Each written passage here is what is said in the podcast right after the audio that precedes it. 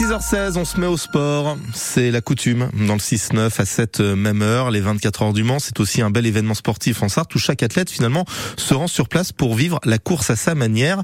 Pour Mohamed Serbouti, le coureur à pied, c'était via son travail au département. Il nous raconte sa vie avec les 24 heures au micro de Maxime Bonomé.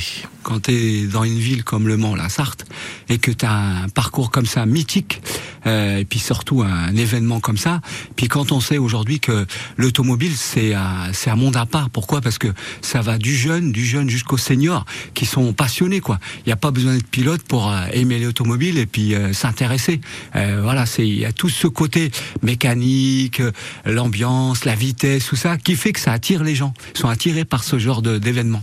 Euh, la première fois quand j'ai travaillé et quand j'ai vu le, le bruit, euh, et tout cet engouement et toute cette ambiance et, et cette fête autour, et puis euh, aussi ce, côté mécanisme entre euh, tous les pays qui arrivent, la rivalité, et puis les voitures qui sont monstrueuses entre une rivalité mécanique, lequel quel plus beau moteur, quel meilleur moteur, c'était incroyable quoi. C'est tout ça qui fait. Il y a un truc qui se passe, c'est que tu as tes yeux qui regardent, mais derrière il y a toute une histoire de mécaniquement tout ça, l'automobile qui fait que c'est énorme quoi. Il y a le côté euh, euh, la voiture, la vitesse, mais tu regardes derrière et là c'est le sportif qui parle, c'est que tu regardes derrière, ils sont c'est des mecs qui sont préparés, entraînés parce que toute cette technique, mais arriver à gagner autant de temps pour monter un pneu ou euh, mécaniquement euh, gérer un problème technique, euh, les mecs ils s'entraînent. On voit que c'est toute une équipe, c'est on prend pas n'importe qui quoi, c'est du professionnalisme, c'est tout ça. C'est tout ça moi qui ce côté que je regardais que les autres peut-être ne voient pas, voient plus côté ambiance et la vitesse de la voiture.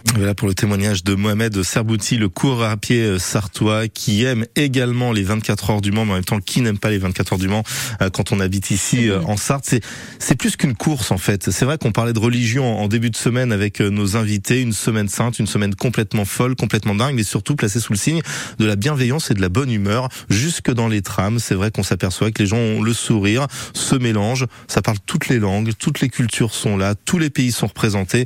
Grande fête que nous pourrons d'ailleurs vérifier avec la grande parade tout au long de cet après-midi avec un dispositif totalement exceptionnel hein, sur France Bleu Maine. Bien sûr, Wendy Bouchard avec Gérard Holt, son invité euh, depuis hein, la place des Jacobins, depuis le départ de la grande parade. Et puis toutes les équipes de France Bleu Maine sont mobilisées, hein, animation, rédaction et surtout service technique pour faire vivre pleinement cette grande fête du vendredi. On sera en ville, place des Jacobins, place de la Rep, le long du cortège également. Je vous retrouverai aussi sur le circuit pour accueillir cette grande parade et puis pour vous faire vivre aussi un petit peu l'événement de l'intérieur à la veille du départ de la course. Ce sera entre 16h et 19h avec de très très nombreux invités. Bref, on n'a pas fini de vous faire vivre ces centenaires des 24 heures du Mans que l'on continue d'évoquer avec la voix des 24 heures, Bruno Van Il a rencontré Matrix.